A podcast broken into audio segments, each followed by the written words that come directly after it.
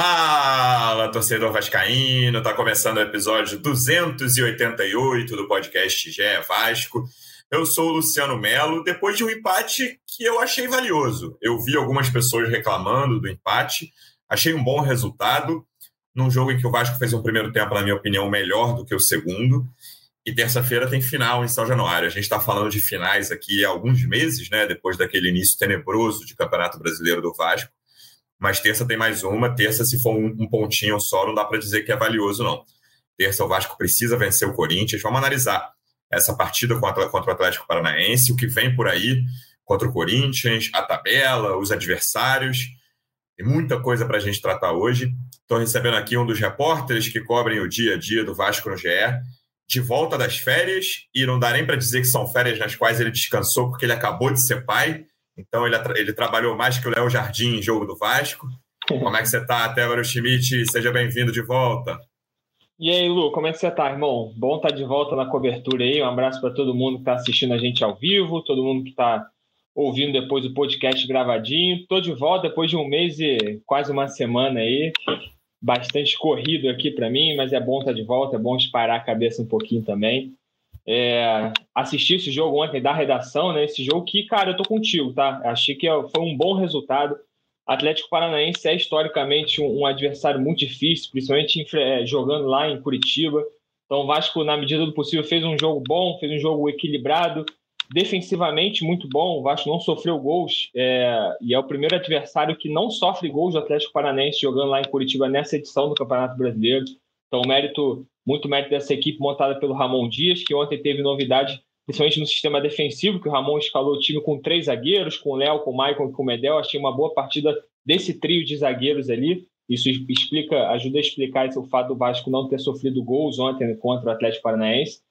É, e é isso, cara. Assim, teve chances que poderia ter construído ali essa, essa vitória, que obviamente seria um placar é, importantíssimo o Vasco nessa, nessa briga contra o rebaixamento, mas acho que o empate tá justo. Acho que dá para dizer que o Atlético foi melhor até no conjunto da partida, assim, teve mais chances, mas o Vasco, como o Ramon Dias mesmo falou na coletiva, poderia perfeitamente ter vencido ali se o Verrete acerta aquela cabeçada no início, se o Gabriel Peck consegue caprichar naquela, naquele chute no início do segundo tempo que o Bento faz uma baita defesa. O Vasco ontem deu trabalho para o Atlético, assim. Então foi um bom jogo, achei que o resultado foi justo, um ponto pode ser valioso para o Vasco nessa briga contra o rebaixamento.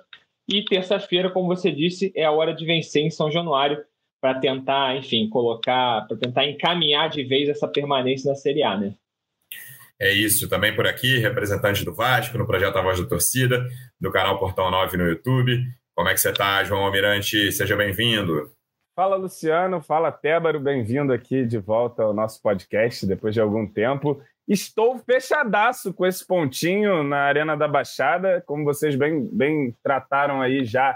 É um campo em que historicamente é muito difícil para o Vasco e para qualquer um que visita o, o Atlético na Baixada. É, foi o primeiro de uma sequência de 28 jogos em que o Atlético passa em branco é, dentro do seu estádio. Então é um resultado. O Vasco ter saído sem sofrer gols, sem dúvida, fala sobre o trabalho do Ramon. Fala um pouquinho sobre a ajuda do Canóbio ali, principalmente no primeiro tempo, que sai na cara do gol. Mas o Vasco fez um jogo em que competiu, em que foi inferior ao Atlético na maioria do tempo, eu concordo com isso, mas teve sim suas oportunidades, especialmente no primeiro tempo, no segundo menos. Ainda assim, ali no final, o senhor Bruno Prachedes teve a chance e, e, foi um dos gols mais comemorados pela torcida vascaína, que não aconteceu, né? Acho que todo mundo gritou gol até o Ranzinza Luciano Melo gritou o gol de Bruno Prachedes naquele momento, mas a bola não entrou, foi para fora e o Vasco voltou com esse empate. É um empate que não resolve a nossa vida, mas nos coloca novamente à frente do Bahia, nos coloca em, empatado em pontos com o Santos, né? Pressiona o Santos nessa rodada, que a gente tem mais vitórias ali no, no critério de desempate. É saldo, né? No Santos é saldo. Que, que no tá Santos é saldo? É, é o, mas o, é, bem, Santos... é bem, assim, 10 gols de diferença, é bem grande. É, então é no, fica ali à frente do Santos.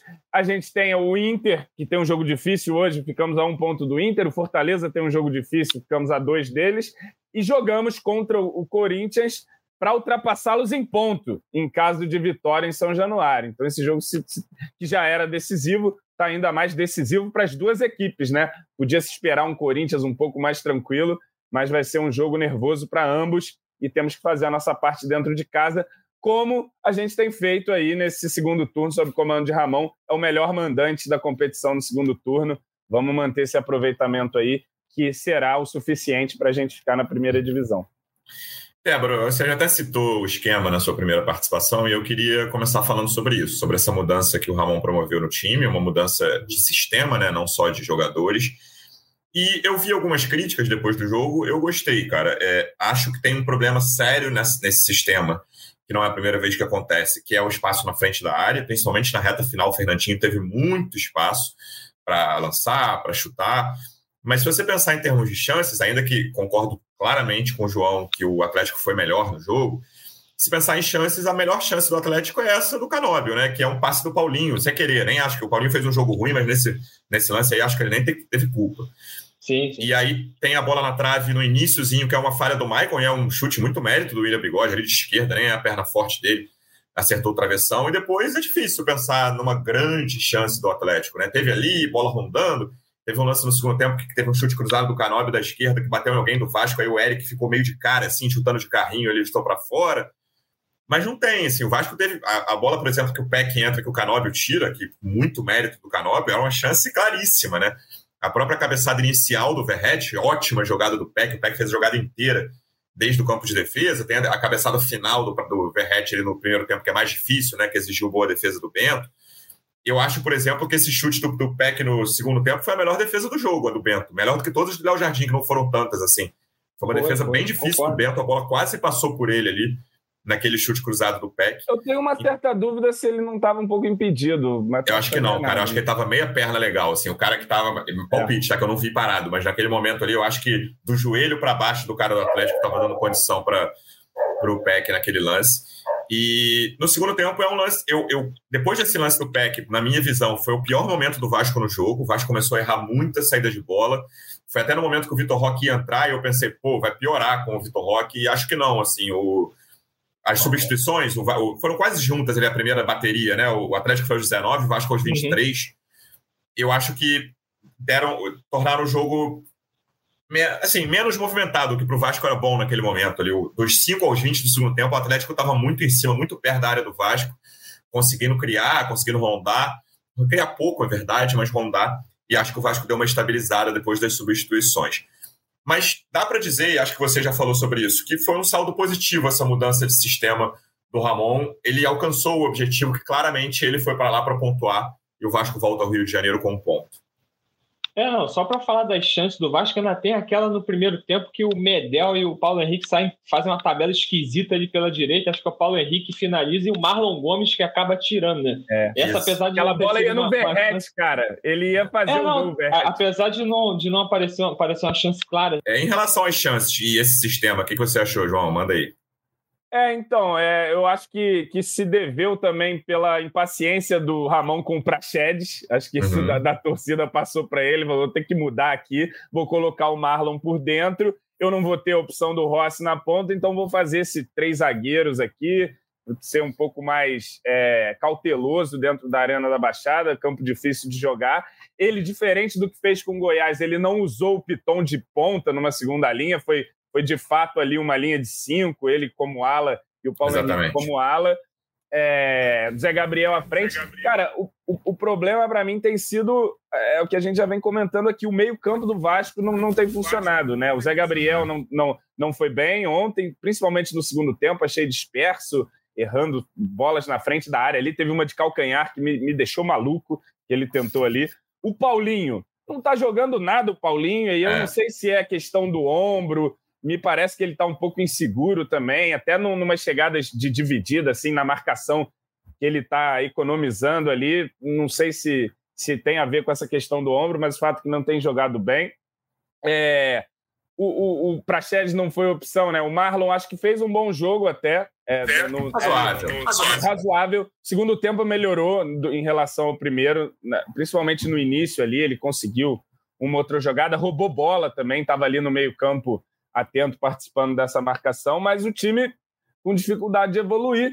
Gabriel Peck, mais uma vez, correndo para todo lado, para todo mundo. Vi gente criticando o Peck no intervalo, eu quase não acreditei. Eu falei, que isso é maluco, cara. O que vocês estão querendo do que o Gabriel Peck? Oh, não acho nem um absurdo dizer que foi o melhor do time ontem, não, hein, cara? Um dos melhores ali. Ele é quase sempre um dos que mais contribuem. Eu, eu achei o, o Peck talvez o melhor do time, João. O Paulinho pior, concordo. Eu, eu achei o Zé Gabriel menos ruim do que a média, que eu vi muita uhum. gente criticando.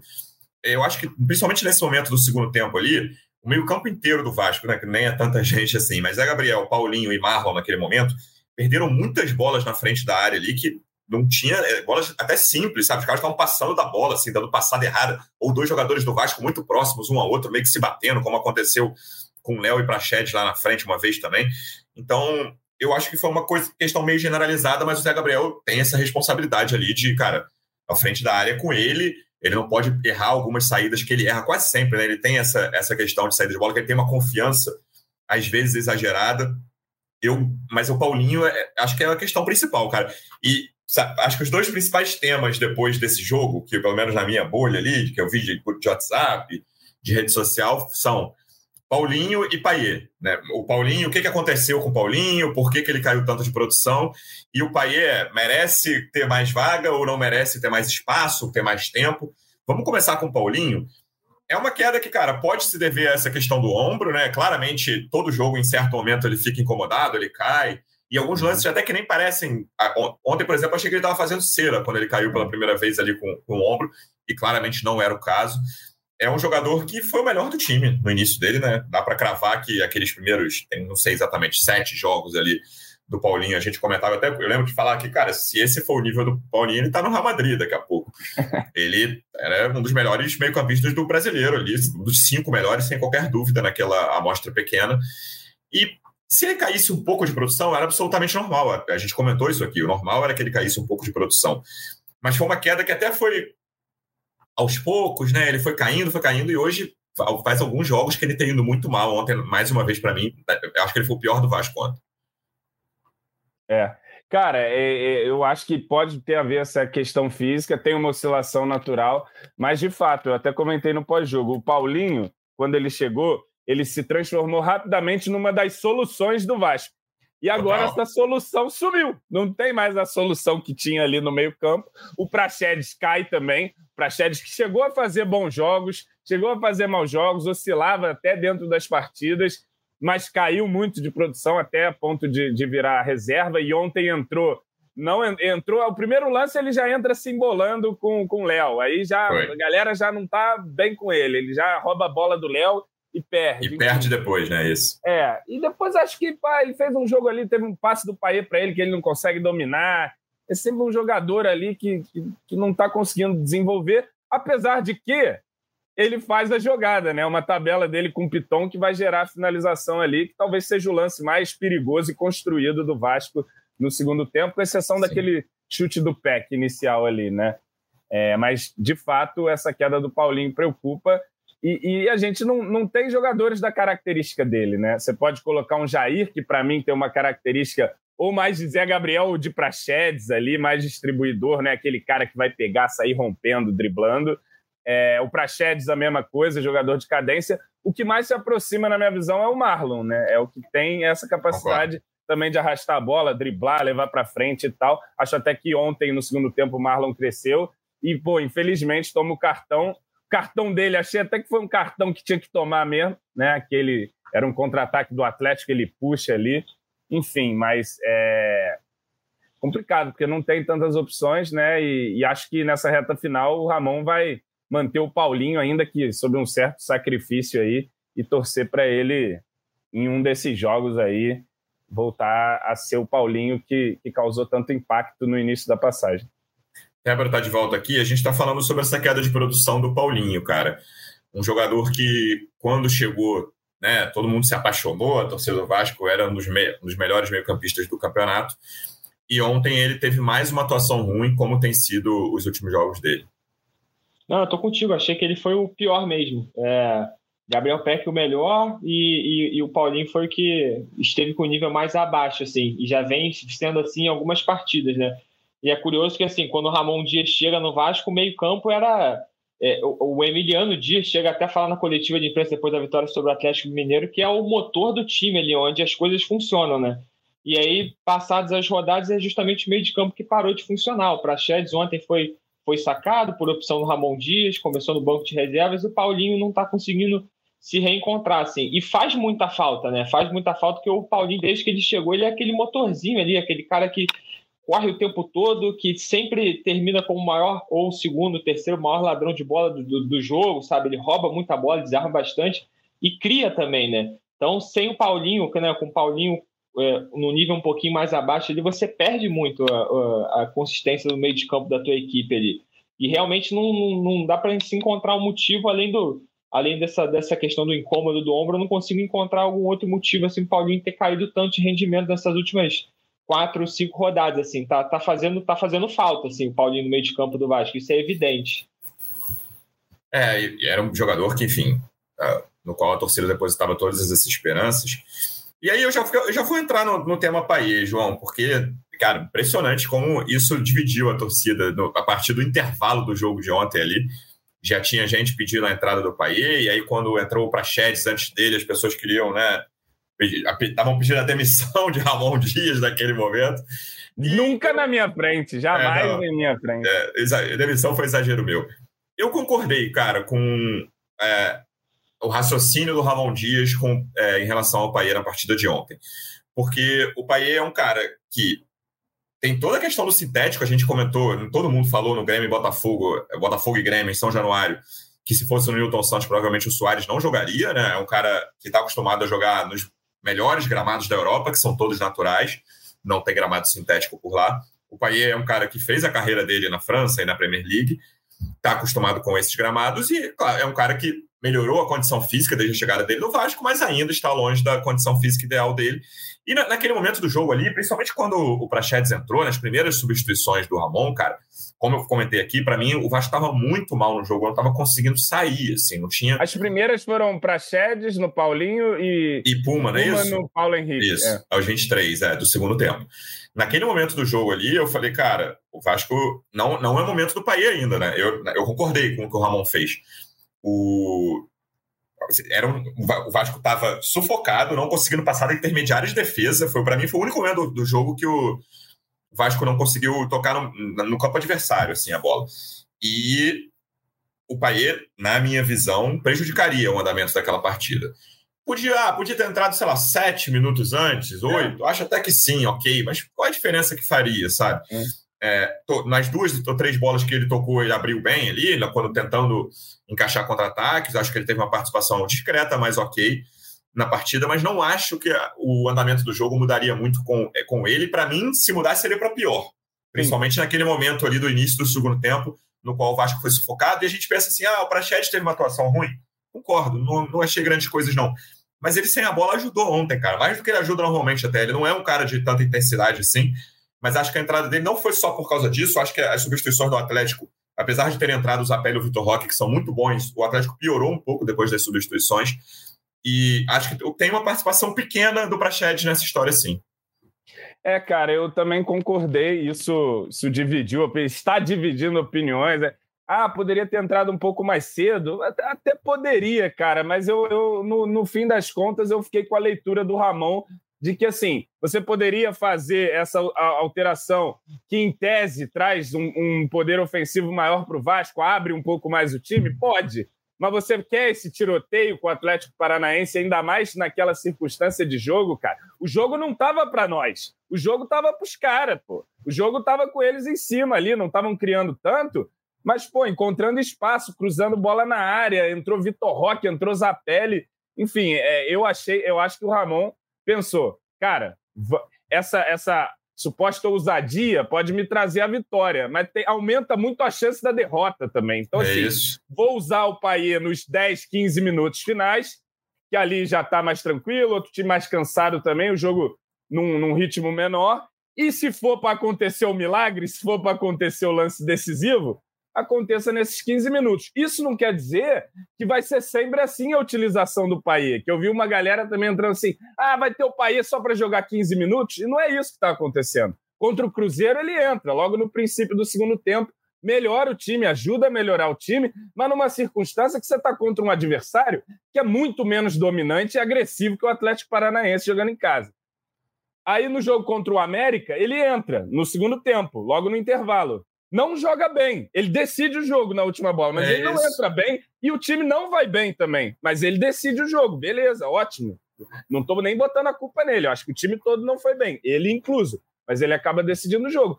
E ontem achei que o Ramon fez a leitura de cara, o jogo tá pegado aqui, tá corrido, gramado sintético, pressão dos caras. Não vou botar o Paier meia hora aqui né, nesse segundo tempo, não vou botar ele 45 minutos nesse segundo tempo. Prefiro ser mais cauteloso do que arriscar ganhar a partida e aumentar exponencialmente a sua chance de perder também, porque o Paier, vamos ser sinceros, na marcação, é menos um, pô. Ele é menos um na marcação. Você vê o lance contra o Cruzeiro, acho até que pega no braço do Japa, não sei. Mas ele é parou, né? Mas é em cima do Paier que para, pô. Ele para, o cara vai e passa, porque ele não marca, pô. Ele não é jogador para marcar. E ali na Arena da Baixada você vai se dar o luxo de jogar com um cara que não marca para fechar ali meia hora, que seja 40 minutos. Achei que foi a leitura certa do Ramon. E acho que contra o Corinthians, em outro cenário, a gente pode utilizar mais o Paier. E, e acho que o Ramon sabe dosar isso, sabe entender os momentos de utilizar o cara. É, tô de acordo também. E acho que esse jogo do América é um bom exemplo. Eu fui criticado aqui quando disse que reforçaria o meio-campo naquela partida nas substituições. Falei que botaria Jair e Cocão no lugar ali no momento em que entrou o Paier. E aí, tipo, o resultado diz: eu errei na minha análise, né? Esse tá certo, não tô dizendo que eu tô certo, não. Mas eu errei na análise. O meu ponto naquele jogo era: o Vasco podia ter uma falta, uma bola que caísse no pé do Paier e ele decidisse, como foi o que aconteceu. É e o Vasco também, e aí vamos já transportando para o jogo de ontem, do Atlético Paranaense, o Vasco podia ter mais controle do jogo. E o Vasco, estatisticamente, ia aumentar a chance de vencer a partida. Naquela, naquele jogo contra o América, por exemplo, podia ser que o Vasco criasse três chances mais sem o Paier em campo e desperdiçasse as três, porque os jogadores têm menos qualidade técnica. Mas a gente está falando de controle do jogo. E ontem é a mesma coisa. Ah, dá para dizer que o Vasco teve controle do jogo depois das substituições? Não. Na minha opinião, o Vasco não teve controle em momento algum da partida ontem. Mas o, as, o momento de maior controle do Atlético foi o início do segundo tempo, depois da chance do Peck ali. 5 aos 20 do segundo tempo, para mim, foi o pior momento do Vasco no jogo, consequentemente, o melhor momento do Atlético. Se o Pai entrasse naquele momento da partida, era, uma, era um momento que você fala, cara, Atlético, toma o controle desse jogo, sabe? Era o, era o recado que o Ramon ia passar ali, Débora. Se ele colocasse o Paier naquela partida, isso é a minha visão do João, quero te ouvir sobre isso também ele falaria: olha, eu vou abdicar aqui sem a bola, vou é, prejudicar minha, o meu jogo sem bola para tentar decidir quando a bola chegar ali na frente, quando o Paier puder, quem sabe uma falta ou uma bola que chegue no pé dele, ele possa decidir a favor do Vasco. Eu assino embaixo, cara, eu tô com vocês. É, a, a parada é que o Paier ele tem esse, esse lúdico assim do decidir o jogo em uma bola, como foi com, com o América Mineiro, e é o que o torcedor sempre espera dele. Então, quando você tem uma partida que está 0 a 0 pô, você sabe que a vitória é importante, você sabe que o Vasco tem condição de buscar um golzinho ali. Imagina a expectativa da torcida de, pô, bota o pai aí que o cara vai encontrar um chute fora da área, o cara vai encontrar uma, uma cobrança de falta, um, um passe para alguém. Então eu consigo entender essa ansiedade do torcedor de, de ver o pai em campo, que é o, que é o cara diferente, é o cara que pode decidir uma bola. Mas eu concordo com vocês, assim, tem um preço a se pagar quando você coloca o pai em campo, e o preço é justamente esse, você perde muito esse poder de marcação ali. E o Vasco ontem apesar da gente estar elogiando aqui a postura defensiva do, dos, dos, três zagueiros, do primeiro time que não tomou gol do Atlético lá nessa edição do Brasileirão, e, e teve algumas falhas ali, né? Na entrada da área, tem um lance que o Zé Gabriel, que o Léo dá um esporro no Zé Gabriel logo depois de uma chance do, do Atlético ali. O Vasco deu alguns espaços, assim, né? Dá para dizer também que o Atlético pecou muito ontem né, nesse capricho nas finalizações. Se o, se o Atlético é, caprichasse um pouquinho mais, poderia ter vencido de um, dois, né? A gente está falando aí do, daquele lance do Canóbio que ele, que ele estou para fora. Então passou é, o primeiro gol é, o do Atlético. O primeiro gol do jogo provavelmente ia definir, né? Se o Vasco. Tudo bem. Concordo, eu tô falando concordo. de gol, gol, cedo do Vasco, ali, aquele verrete aos nove do primeiro tempo, não ia decidir nada, né? A gente viu aí é. o jogo contra o Cruzeiro, por exemplo, quando o Vasco conseguiu um gol cedo, mas é, até, por exemplo, esse gol no Cano, a chance do Canóbio, para mim, é a melhor chance do jogo inteiro. É. é.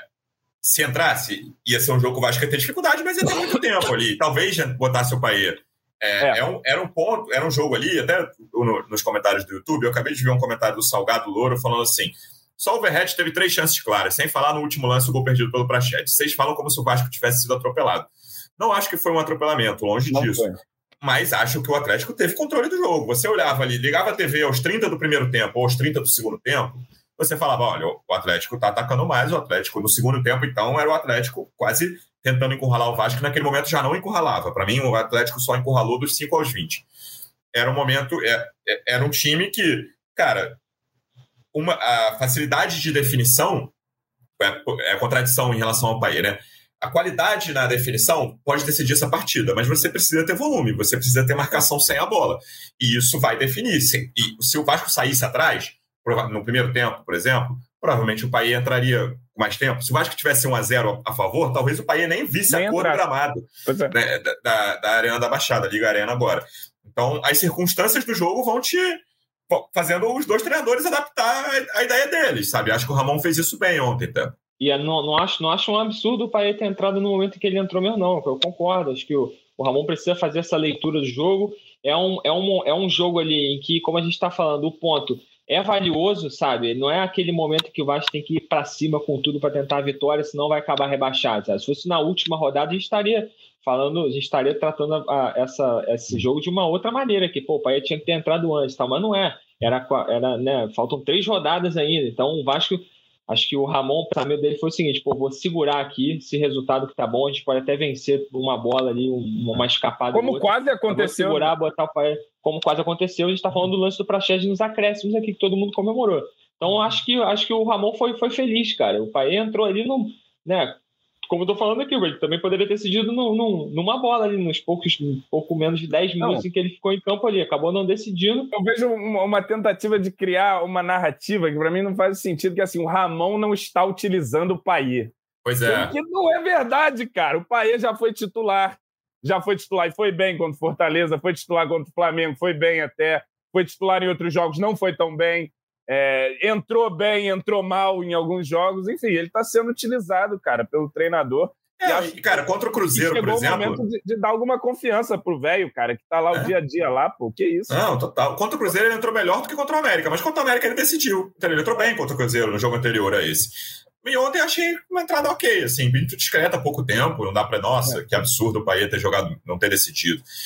E aí, pra, antes de falar do Corinthians, eu queria falar do panorama geral, João, até aproveitando o comentário do Campelo Obrigado, é o nome dele no YouTube, e ele falou: na minha, na minha opinião, o Santos está nessa briga também, vai perder ah. hoje e é forte candidato para cair. Aspas do Campelo Obrigado.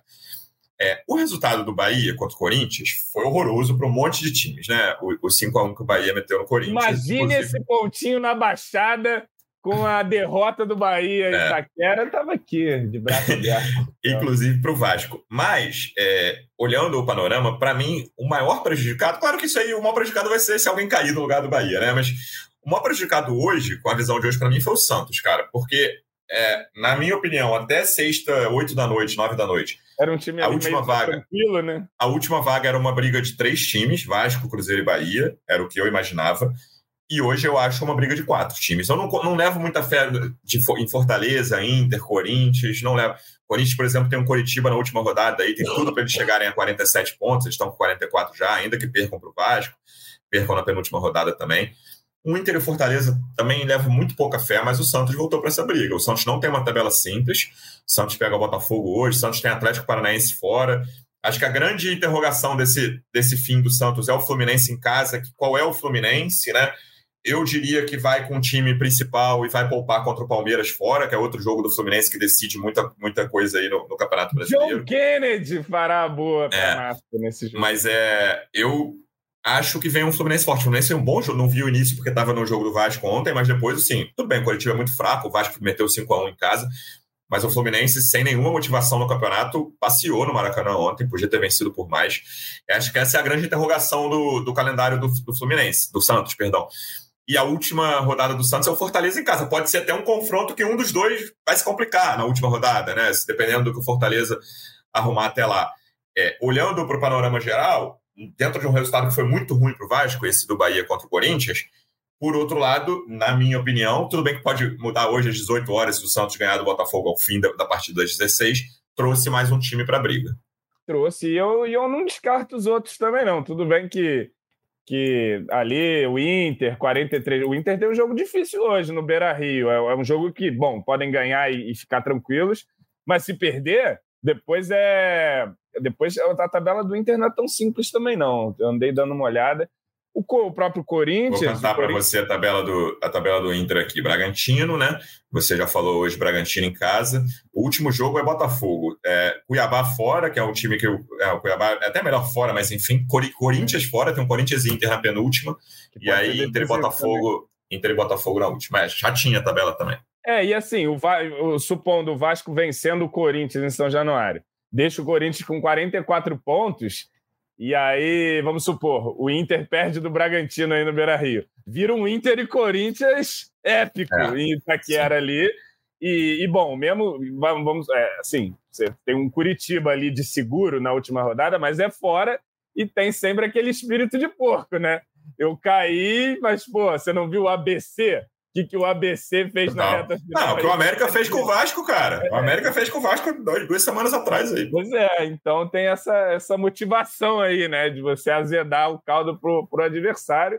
A gente sabe que, que os jogos são todos difíceis. Não, se for isso, né, João? Se, for, se ficar para a última rodada, você imagina a quantidade de mala branca que vai chegar no Couto Pereira, todos os times que você imaginar, assim, meu amigo, você precisa rebaixar o Corinthians. Tipo, o Corinthians começa a última rodada em 17. Então, só depende do Coritiba. Se o Coritiba vencer o Corinthians, o Corinthians Caraca. Cai, um incentivo financeiro que vai chegar no. Até o Josh Vander vai aparecer aí no Brasil aí com o seu boné aí né, lá no Couto Pereira. Cara, mas é, é, eu acho que tá bem embolado, né? Tá rodada a rodada. Vamos manter o secador ligado nesse domingo torcer para pelo menos o Cruzeiro não vencer, né? Não vencendo já, já seria resultado interessante para nós. Bragantino ganhar do Inter. Assim, todos os resultados, mesmo Fortaleza, que a gente não imagina que vai, mesmo. Você está aceitando, né? Eu, não, é, perde. Pelo sim, pelo não, perde. Porque aí, cara, o Fortaleza pega agora o Palmeiras, difícil pra caramba. Sai para pegar o Bragantino. Muito difícil ganhar do Bragantino fora de casa. Sim. É uma E pega o Santos na última. Que pode, dependendo do que acontecer, pode ser um confronto direto. É que tem um Goiás aí no meio, e aí pode ser um Goiás já morto, é um Goiás em casa, é o jogo de seguro do Fortaleza. Esse e esse Goiás, Goiás e Cruzeiro para o Vasco é fundamental amanhã, né? O Goiás vencer. E tem uma coisa, se o Goiás ganha, também ganha. volta ali para. Caraca, é isso. Mano, vai ser doideira esse, para mim, esse, é, os dois, eu tinha comentado aqui né, no, no, último episódio que nessa rodada, se o Vasco perdesse e outros dois times perdessem, tava tranquilo. Bahia e Cruzeiro. E o Bahia a gente ia saber antes. O Bahia meteu, cara, esse resultado do, do Corinthians e Bahia deve ser o resultado mais não, surpreendente do campeonato pior inteiro. não sabe. Eu tava aqui, cheguei, tinha saído e tal, cheguei já tinha. Já, vi, era nove e pouquinho, já tinha começado o jogo um pouquinho. Liguei no Premier. O primeiro lance, eu não vi nem a cobrança de escanteio, eu vi só a bola viajando e o cara cabeceou. O que ligou, gol do Bahia. Eu falei, caralho, não é possível, cara. Três cara, minutos de jogo. Eu tava na redação na sexta-noite, saí, o jogo começou às nove, eu devo ter saído umas oito e quarenta, assim. Aí eu levo um pouco menos de uma hora para chegar na minha casa. Aí falei, beleza, vou chegar ali né, 30 do primeiro tempo, vou ver esse, esse Corinthians e Bahia. Cheguei a 3 a 0 cara. Eu falei, pô, que isso? Eu tava acompanhando o celular, sabia? Falei, que isso, cara? 3x0. 3x0, golaços e gola, golaço do Cauli e tal. Foi. Assim, é, eu não. Eu já até larguei de mão o jogo lá no, no 3x0. No 2x0 eu ainda estava naquela. O 2x0 é o resultado mais perigoso. Cuidado, Bahia. Mas o Corinthians não, não, mostrava reação alguma, assim. Acho que, que, pô, tem essa história de tabu e tudo. Cada jogo é um jogo e tudo mais. Porra, mas eu acho que o Vasco tem condições de. Esse é o jogo, né? É, o Corinthians cara, em casa e quebrar o tabu. Tem, tem... Acho que a gente está falando desse jogo desde, desde que o Vasco começou a reagir ali, né? Que a gente olhava a tabela, via os jogos em casa, que o Vasco precisava. Esse Vasco e Corinthians é o jogo para encerrar esse longo tabu de 13 anos aí, cara. Vejo muitas condições. E aí, já virando para essa partida, João, é um time muito diferente do, do, por exemplo, do Atlético Paranaense. Claro que tem a questão ainda do gramado, que também é diferente mas o Corinthians é um time velho, né? A, Muito menos correria, a, né?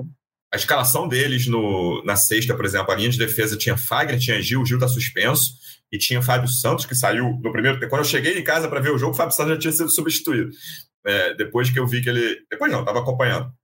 Só o Veríssimo mais jovem, que eu acho bem bom zagueiro, inclusive.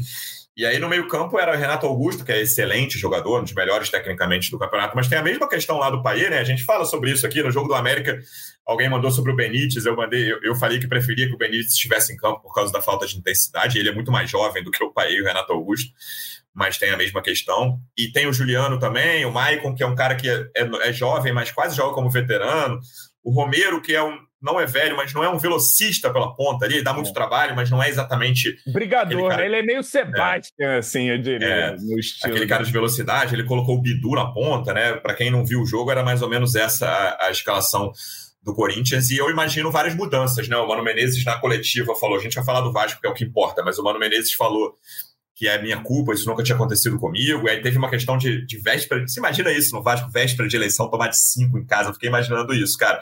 Decidiu a eleição, não sei. Não sei se o cara ganharia da oposição, tá? É. Em caso, sei lá, se o Corinthians tivesse ganhado de 1 a 0 do Bahia, se a, o resultado da eleição seria diferente. Mas assim, foram dois terços de votos para a oposição na, na eleição do Corinthians. E todo mundo ali que conhece o clube, quem falou. No, quando o Bahia fez 3 a 0 falou: ah, essa eleição está decidida amanhã, a oposição vai ganhar.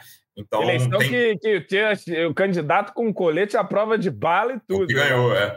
E, e tem então, todo esse, essa, esse ponto, eu vi uns corintianos dizendo na sexta, que, ó, principalmente se a oposição ganhar, o Augusto Melo, que foi que ganhou, vai sair muita gente, os jogadores não sabem se vão ficar, e foram criticados já por algumas pessoas dessa, dessa oposição. Claro que eles não vão entrar para perder em São pelo amor de Deus, eles, a única, última coisa que eles querem é ter no currículo é o rebaixamento pelo Corinthians.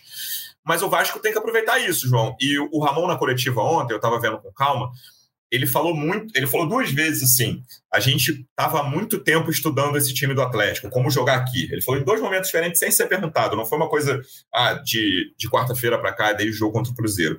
Então eu imagino que ele também esteja estudando, ele, a comissão dele, estejam estudando há muito tempo essa partida contra o Corinthians. E claramente vai haver mudança de sistema, né? Até porque o Vasco não tem três zagueiros para botar em campo no, no, na terça-feira, mas tem que pensar também com a volta do Rossi, o que fazer, vai lá, o que, que, que, você faria e o que, que você acha que o Ramon vai fazer nessa partida? Cara, eu, eu acho, eu faria o que Ramon acabar fazendo, tá certo, Luciano Melo? O que ele fizer é o que eu faria. Mas o tá. que, que eu acho que ele vai fazer? Antes de saber o que ele vai fazer. É, ele vai voltar pro, pro esquema, ele vai voltar ali com, eu acho, acredito eu que ele vai colocar o Capasso na, na, do lado do Medel e fazer o Capasso pelo lado esquerdo, que é onde ele jogou no Tucumã, Medel pela direita. Creio que pode ser assim.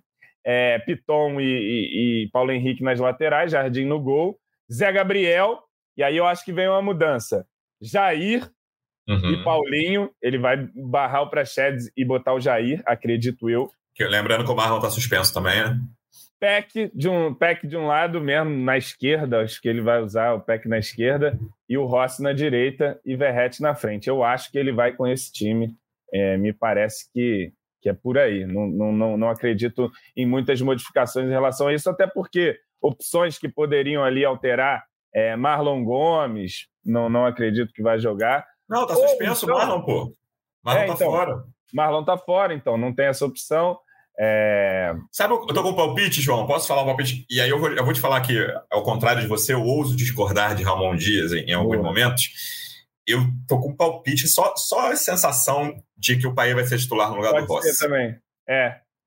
Pode ser. Eu, eu ia falar isso ainda. Se ele faz um meio-campo ali com Jair, Zé Gabriel, Paulinho e, e Paier e Peck e Verrete mais à frente, ou o Peck desce para essa segunda linha e Paier e Verrete aí com, com mais liberdade, pode ser. Eu acho que é uma dessas. É, não tem para onde fugir. Vai ser isso, ou o Rossi ou o Paie ali, e, e o resto é o time. E o capaz. É, no, no, é, acho que as duas. Tem três questões aí, né? Quem vai jogar ao lado do Medel, contando que o Medel esteja à disposição, e só imagino o Medel hospitalizado não entrando em é. campo nessa partida quem vai entrar no lugar do Marlon, né, o que foi titular ontem, que está suspenso, e qual vai ser o, o, outro atacante ou meia ali, né, junto com Peck e Verret. Eu vou ficar muito surpreso se não for o Capasso, estou vendo algum debate aqui nos comentários do YouTube, o é, Pedro Henrique Isaac Silva pedindo Zé Gabriel na zaga, o Capasso é uma avenida, o João do Amaral dizendo que o Capasso está muito tempo fora, eu acho que vai entrar o Miranda, eu acho que vai entrar o Capasso mesmo, cara, porque ele tem a bola aérea como qualidade. O Vasco, o, o Maicon tem sido absoluto nesses lances, né? O Maicon, mesmo nos piores jogos dele, tudo bem que teve aquele gol do, do América Mineiro ali pelo alto, mas o, em geral o Maicon tem, tem ido muito bem pelo alto, e o Vasco não vai ter esse jogador, e essa, é, esse é um ponto forte do Capasso, né? Fez o gol contra o Flamengo naquele. Uma partida depois de entregar para o Pedro lá, ele fez um, um, belo gol de cabeça no, no escanteio, e, e na, na, bola aérea defensiva ele é bom também. Então, eu vou ficar muito surpreso se não for o Capasso titular, apesar da longa inatividade. É um cara que vai ter que treinar aí, mas já está sendo relacionado a alguns jogos, né? Sempre aparece ali no banco, nos bastidores e tal. No meio, também estou contigo. Claro que aí acho que só tem duas opções, Jair ou Praxedes, né? No, no, é. no, lugar do Marlon. E, e para mim é Jair, claramente. Depois também deu, entrou bem contra o Cruzeiro, ficou fora dessa. E tem que. O Jair está na frente do Praxedes, na minha opinião. E no, no ataque, com, é, contando que ele vai voltar ao esquema anterior e tem tudo para isso, você fica nessa dúvida de Paê ou Rossi. Eu botaria o Rossi, mas eu tô achando que ele vai botar o Paê porque a Força Jovem fez um pedido e o Ramon vai deitar. Enfim, cara, é, é, por aí. Eu não, não, não, não me surpreenderia com nenhuma das duas opções. Eu ainda iria com o Rossi, até para deixar um país para o segundo tempo ali. É, se bem que o Rossi foi muito mal no jogo contra o Cruzeiro, né? Mas é, veja você como são dinâmicas as coisas. Tinha um momento que a galera, não, o Paê não pode ser titular, não. Não dá. Agora, pô, Ramon, por que, que você não coloca o Paê? E o Rossi, o Rossi, o Vasco não perde com o Rossi. Agora a galera já, não, Rossi não dá para jogar mais, deixa no banco. Vamos ver, eu acho que o Rossi chegou, contribuiu, não foi bem no último jogo, aliás, foi mal pra caramba, fez pênalti, Isso. discutiu, fez besteira, foi é, encebando o jogo, mas acho que, que a tendência é que ele volte titular. Acredito mais num Rossi titular do que num Paier titular, mas não seria surpresa de fato o Paier titular também não. E um jogador que estou vendo que também despertou polêmica nos comentários aqui, voltamos a ver Matheus Carvalho, vulgo Matheus Cocão ontem, João. Eu gostei dele, cara. Não acho que ele vai ser titular, mas gostei da entrada dele ali. Muito pouco tempo, né? Acho que com os acréscimos ele jogou 10 minutos. Mas eu, é um jogador que, quando a bola está no pé dele, ele quase sempre acerta o que ele tem que acertar. E acho que é um cara que tem que ajuda bastante na marcação ali, tem, tem uma dinâmica boa ele é forte também, né? Ele, uhum. eu, eu, um dos primeiros lances dele foi ele protegendo uma bola, assim, chegou com o corpo e tal. Foi. Ele, ele, eu percebo isso desde os primeiros momentos de, de Cocão, que ele, com a bola no pé, ele não é desesperado, ele é tranquilo, a bola vem, ele dá o passe e tal. Também acho que é um cara que, que pode é, passar a ter mais espaço no ano que vem, né? Mas, enfim, nessa reta final pode ser uma opção também para entrar ali no, no meio-campo. Ontem ele entrou já numa situação de segurar o jogo e tal, mas pode ganhar mais minutos aí na, nas próximas partidas, ainda mais com essa queda aí do. Não sei nem se queda ou, ou se se esse é o Praxedes mesmo que, que existe, é. mas é, o Praxedes perdendo espaço, você tem um Jair ali que não se firmou nessa temporada no Vasco, mas entrou bem no, em alguns últimos jogos e tal, acho que está na frente pela titularidade, mas tá ali o Cocão, se sobrar, se precisar, tem ali e acho que é um cara que, que ajudou em alguns momentos já esse ano e pode evoluir. É jovem ainda, né? O Vasco me parece que tem intenção de, de comprá-lo efetivamente. É, 21, 22 anos. É um cara que chegou aí sem, sem alarde, inclusive um alarde negativo, na verdade. Né? Pau, e caramba. Reserva da Série C no Náutico. Reserva da Série C e tal mas é um garoto, né, que ainda pode evoluir e que nesses poucos minutos que teve com a camisa do Vasco mostrou que, que não é bobo de bola, não. Pelo menos eu fiquei com essa impressão. Lembro do. Acho que o primeiro jogo que ele entra é um. Primeiro não, mas um dos primeiros. Foi Vasco e Flamengo, aquele 4 a 1 eu, Cara, eu ia ele... falar disso, eu conferi, eu achei que fosse o primeiro, foi o segundo. Ele tinha entrado contra o Fortaleza lá antes, mas ele entrou no intervalo contra o Flamengo.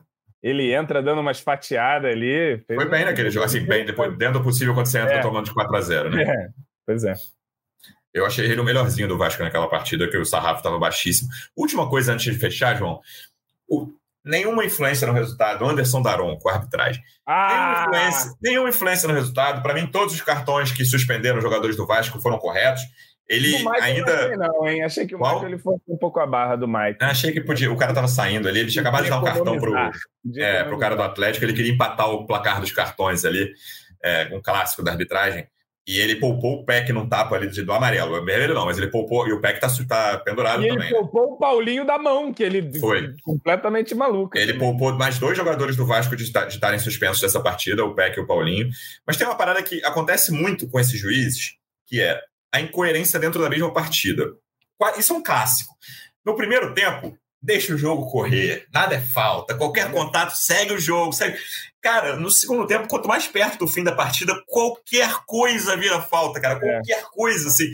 O cara não consegue adotar um critério ao longo da partida, assim, isso me desespera e acontece com cara. muita frequência, cara. Pô, a gente comentou isso no P9 ontem. Eu acho que não foi nem só o primeiro tempo, não. Ele começou o jogo numa arbitragem estilo Voaden. Cara, a cachorrada latindo pra caramba aqui. O, no estilo Voaden, de desce, deixa o jogo correr. Aí ele não deu uma falta claríssima no PEC, ali numa saída que o PEC foi, tenta dar o um balão. Ele não deu. Aí o PEC vai nervoso e tal. Aí depois ele começou a marcar falta que não existe. Assim, pá, não tem, foi é nada isso? falta. Aí depois ele começou a dar tudo que é faltinha no segundo tempo, então ele deu duas do Zé Gabriel e as duas não foram as duas na frente da área, que o Zé Cara, Gabriel tem uma. Ô, João, tem uma aos 40. Aos 40 do segundo tempo foi o Zé Gabriel, se eu não me engano, no Vitor Bueno. Cara, que não foi nada, nada, nada, nada. E da, na câmera da TNT, parecia que o Léo Jardim tinha armado mal a barreira, cara. E aí eu, eu falei, cara, o Canove vai bater isso aqui por fora e a bola vai entrar. E aí quando passou, ele bateu pelo alto, assim, saiu, até bateu por aquele canto. E quando mostrou o replay por trás, assim, do, acho que a câmera que estava atrás do gol do Atlético Paranaense ou do lado, tava certa a barreira, assim, mas eu tava ali vendo aquele jogo, eu falei, cara, uma falta que não teve nada, absolutamente nada, e o Léo Jardim não tá armando a barreira, mas armou certo, foi, foi impressão ele, minha. Ele, ele, ele deu duas faltas do Zé Gabriel na meia-lua na frente da área que não foram faltas. Duas que não foram faltas, que o Zé Gabriel toma no é clube. Faltas que ele não estava marcando. Isso que é doido, né? Então, é, o que me é desespera é, é isso, cara. Né? Se o cara no primeiro minuto do primeiro tempo começa a dar faltinha, contatinho, né? Contatinho. É beleza, vambora. Aceitei que é assim, os jogadores aceitaram e tá tudo certo.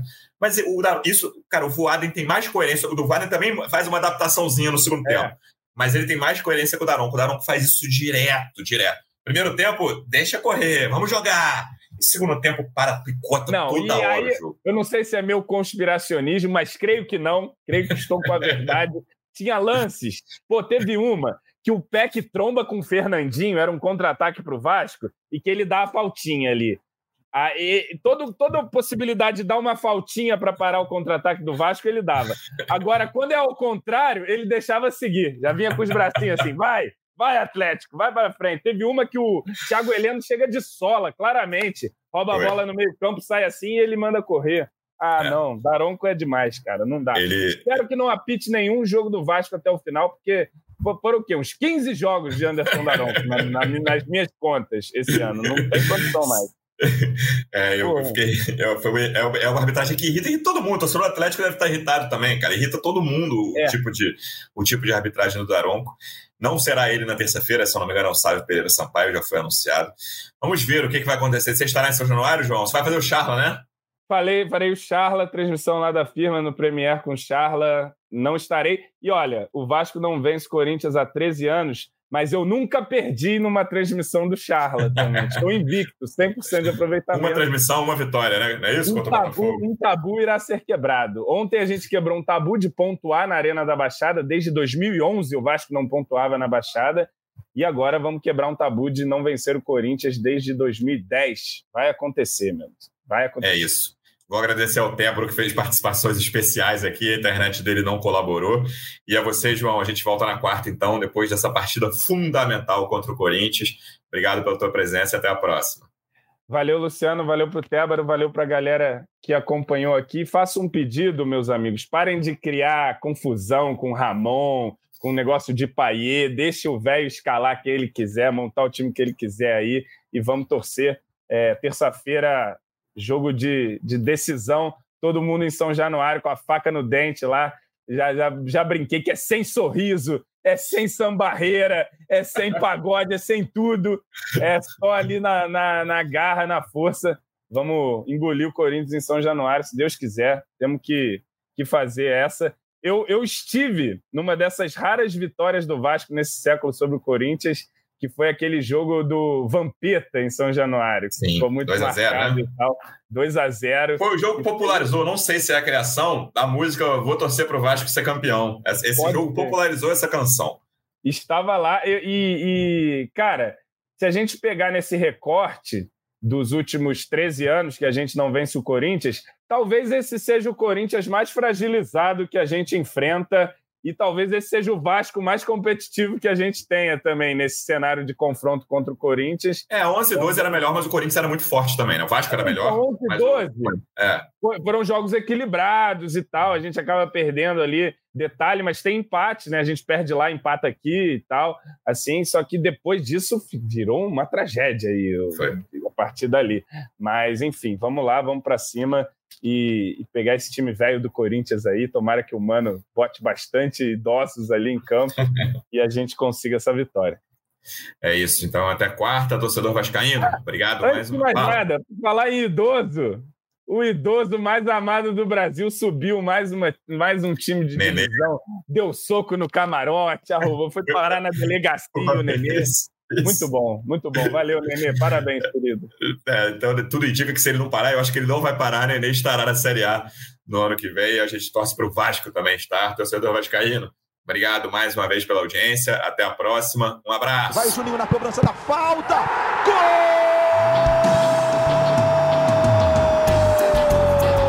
Sabe de quem? Do Vasco! Do Vascão da Gama do gigante da colina é o GE Vasco.